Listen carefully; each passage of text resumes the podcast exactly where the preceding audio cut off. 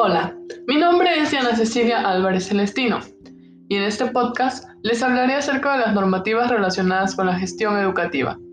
Aquí podrás conocer qué son y cuál es su función. Si tú eres un docente comprometido con la educación, continúa escuchando para seguir informado. Como se conoce, la función educativa pública es un tema muy extenso que abarca la gestión educativa desarrollada en el interior de un orden normativo cuyos lineamientos deben ser seguidos y cumplidos para evitar perjudicar la eficiencia de su funcionamiento.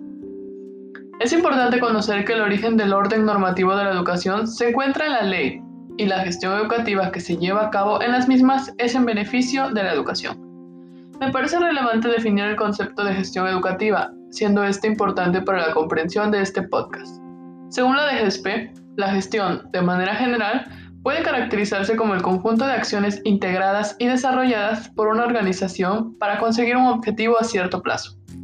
Es una de las principales acciones de la administración y constituye la etapa intermedia entre la planificación y los objetivos concretos que se pretenden lograr desarrollada a partir de una visión amplia de las posibilidades reales de la organización para resolver algunas situaciones o para alcanzar un fin determinado.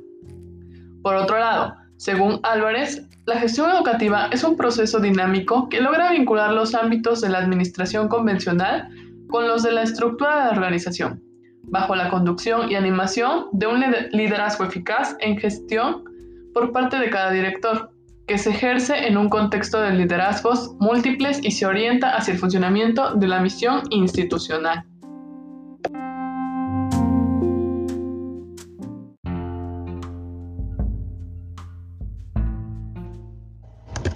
Por lo anterior, a continuación, hablaré de los ordenamientos normativos federales que se relacionan con la gestión educativa. Dentro de las normas constitucionales se encuentra el artículo tercero, el cual garantiza la educación como derecho para todo individuo. De acuerdo con este artículo, la educación deberá ser gratuita, laica y obligatoria. Asimismo, la educación inicial, preescolar, primaria y secundaria conformarán la educación básica. Esta y la media superior, como es el caso de la preparatoria, deberán ser obligatorias. Dentro del artículo tercero se derivan tres leyes secundarias, entre ellas se encuentra la Ley General de Educación, la cual está integrada por 181 artículos y 17 transitorios distribuidos a lo largo de 11 títulos. Su intención es garantizar el derecho a la educación y regular el servicio que imparte la Federación, estados y municipios. Como se mencionó, esta ley está integrada por diferentes artículos que garantizan su cumplimiento.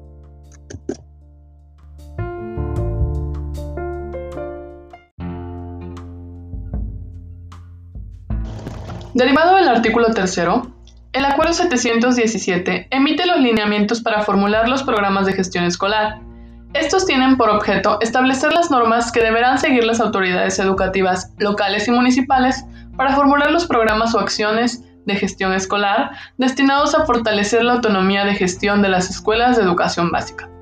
Por programas y acciones de gestión escolar se entenderá el conjunto de iniciativas, proyectos y estrategias generadas por las autoridades educativas que se implementan en la escuela con el propósito de contribuir a la mejora de sus condiciones académicas, organizativas y administrativas.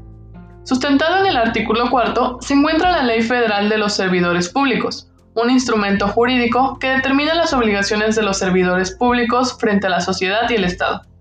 Salvaguarda los principios rectores del servicio público, señala las sanciones aplicables por actos o omisiones de los servidores y determina los procedimientos que corresponden.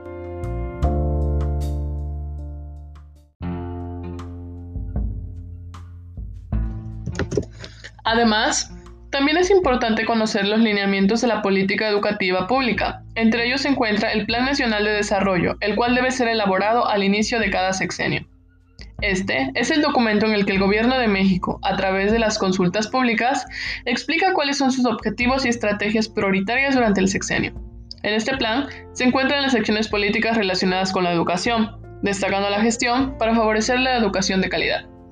El programa sectorial de educación tiene el objetivo de brindar educación equitativa, inclusiva, intercultural, integral y de excelencia, así como revalorizar a las maestras y maestros, generar entornos favorables y fortalecer la rectoría del Estado.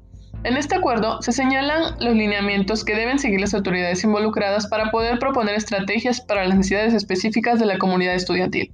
Es decir, maestros directivos y todo aquel agente responsable de la educación deben remitirse a los lineamientos de este programa para poder gestionar en beneficio de los alumnos. A manera de concluir, considero importante comentar la característica en común de las normativas mencionadas anteriormente.